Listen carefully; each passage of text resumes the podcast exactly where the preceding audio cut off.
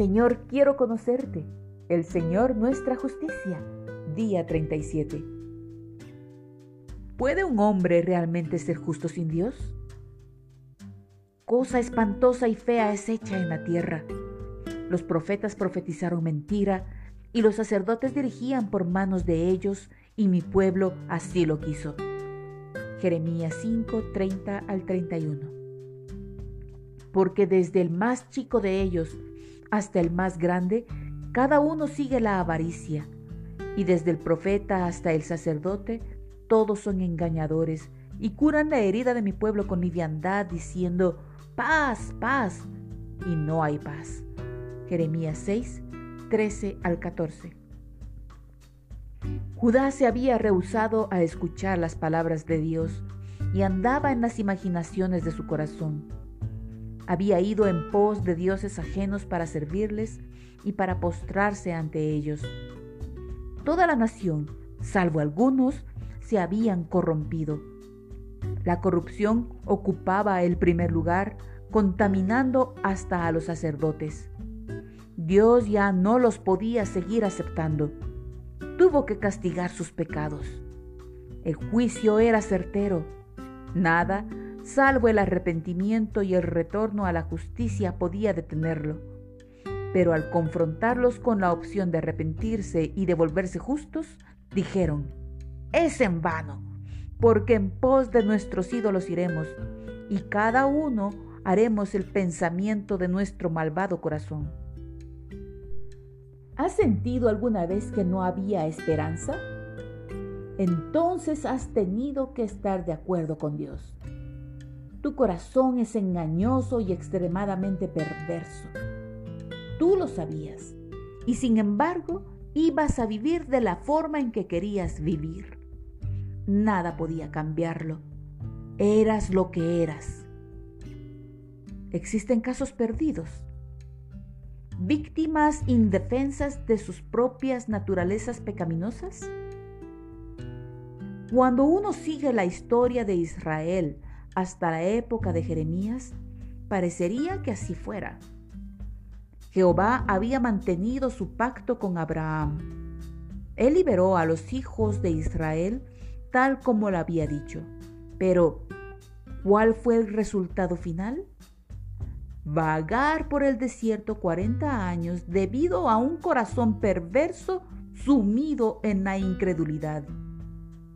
Finalmente, gracias a Josué, cruzaron el río Jordán y tomaron posesión de la tierra de Canaán. Fue una época de victoria, una victoria que duró hasta que la generación que vio la gran obra que había hecho Dios por Israel fue reunida a sus padres. Luego, se levantó después de ellos otra generación que no conocía a Jehová, ni la obra que él había hecho por Israel. Después, los hijos de Israel hicieron lo malo ante los ojos de Jehová y sirvieron a los Baales. Dejaron a Jehová, el Dios de sus padres que los había sacado de la tierra de Egipto Transcurrieron de 300 a 350 oscuros años hasta que por fin Israel desechó a Israel para que no reine sobre ellos. Querían que Samuel designara a un rey para que los juzgara como tienen todas las naciones. Entonces Dios ungió a Saúl como rey, pero Saúl desechó la palabra de Dios y Dios lo rechazó como rey.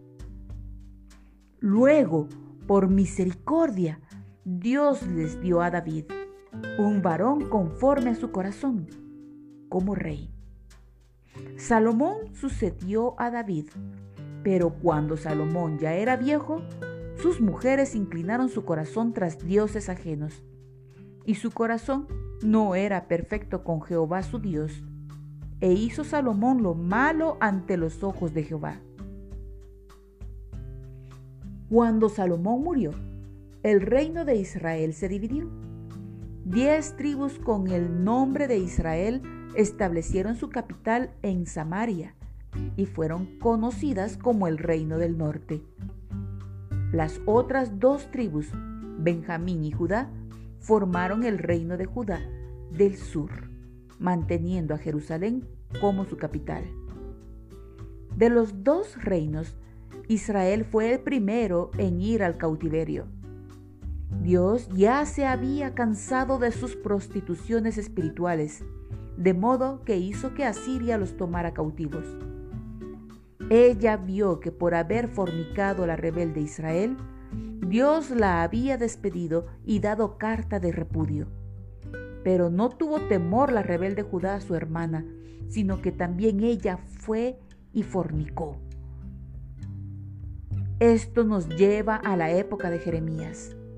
Dios habló a través de su profeta diciendo, engañoso es el corazón más que todas las cosas y perverso. ¿Quién lo conocerá? Yo, Jehová, que escudriño la mente, que pruebo el corazón para dar a cada uno según su camino, según el fruto de sus obras. Jeremías 17, 9 al 10. Dios les había probado el corazón, había escudriñado la mente. Ahora el juicio debía recaer sobre Judá. ¿Es que no tenemos ninguna esperanza? ¿Es que siempre vamos a movernos dentro de este ciclo sin fin? ¿Puede la sangre de los toros y de los machos cabríos quitar los pecados? ¿Pueden los mismos sacrificios que se ofrecen continuamente cada año hacer perfectos a los que se acercan? No, sus sacrificios no los pueden hacer perfectos. El problema reside en su corazón.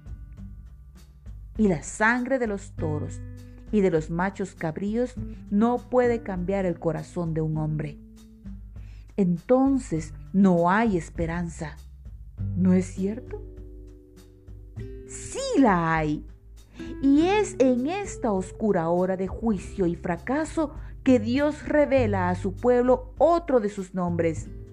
Jehová Tzidkeinu, el Señor, justicia nuestra. Y esa revelación trae aparejada la promesa de un nuevo pacto, el pacto de la gracia y con él un nuevo corazón. Estas son sus ovejas, nada les faltará, puesto que Jehová es su pastor. Como Jehová yo iré, su proveedor, Él promete un camino de justicia. Y este será su nombre con el cual le llamarán Jehová justicia nuestra. Jeremías 23:6. El hombre puede ser justo delante de Dios ser justo delante de Dios significa ser recto, significa algo más que ser bueno. Significa hacer lo que Dios dice que es correcto, vivir de acuerdo a sus normas. Para poder hacerlo, se necesita un corazón nuevo. El hombre puede tener un corazón nuevo. Daré mi ley en su mente y la escribiré en su corazón, porque perdonaré la maldad de ellos y no me acordaré más de su pecado. Jeremías 31, 33 al 34. Y pondré mi temor en el corazón de ellos para que no se aparten de mí. Jeremías 32, 40. Os daré un corazón nuevo y pondré espíritu nuevo dentro de vosotros y quitaré de vuestra carne el corazón de piedra y os daré un corazón de carne, y pondré dentro de vosotros mi espíritu, y haré que andéis en mis estatutos, y guardéis mis preceptos, y los pongáis por obra. Ezequiel capítulo 36 versículos 26 al 27. Todo esto, un nuevo pacto y, por lo tanto, un nuevo corazón vendrán por medio de un renuevo justo. Jehová Tzidkeino, Dios justicia nuestra. Tú puedes ser justo delante de Dios. No necesitas vivir en un ciclo sin fin de pecado y fracaso. Tu corazón no tiene por qué ser extremadamente perverso. Puedes tener un corazón nuevo. No tienes por qué apartarte de él. ¿De qué manera? Todo está implícito en la comprensión de su nombre, Jehová Tzidkeinu. Permíteme explicártelo, precepto sobre precepto. Permanece allí y serás bendecido. Permíteme comenzar a dirigirte a Jeremías 23, versículos 1 al 6, donde se utiliza por primera vez el término Jehová Tzidkeinu. Léelo con atención. Mientras lo haces, sé que notarás las referencias a los pastores y a las ovejas, puesto que acabamos de estudiar a Jehová Ra. Jeremías 23 del 1 al 6. Ay de los pastores que destruyen y dispersan a las ovejas de mi rebaño, dice Jehová. Por tanto, así ha dicho Jehová, Dios de Israel, a los pastores que apacientan mi pueblo. Vosotros dispersasteis mis ovejas y las espantasteis, y no las habéis cuidado He aquí que yo castigo la maldad de vuestras obras, dice Jehová.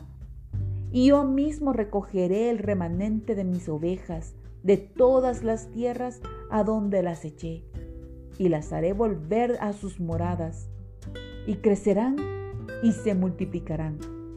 Y pondré sobre ellas pastores que las apacienten, y no temerán más, ni se amedrantarán ni serán menoscabadas, dice Jehová. He aquí que vienen días, dice Jehová, en que levantaré a David renuevo justo y reinará como rey, el cual será dichoso y hará juicio y justicia en la tierra. En sus días serán salvo Judá, e Israel habitará confiado, y este será su nombre con el cual le llamarán Jehová, justicia nuestra. Ahora, antes de proseguir, déjame hacerte algunas preguntas. Primero, la lección de hoy día comenzó con una descripción de la condición de Judá en los tiempos de Jeremías. ¿Quiénes eran los malos pastores sobre los que hablaba Dios en Jeremías 23? Segundo, ¿qué le sucedió a mi rebaño? Tercero, ¿qué va a hacer Dios por su rebaño? Haz una lista con cada observación que puedas recoger de Jeremías 23, 1 al 6. Cuarto, cuando Dios se refirió a David en el versículo 5, ¿A quién se estaba refiriendo en realidad? Quinto, haz una lista que contenga todo lo que observes en este texto acerca del renuevo justo. ¿Quién crees que es este renuevo justo?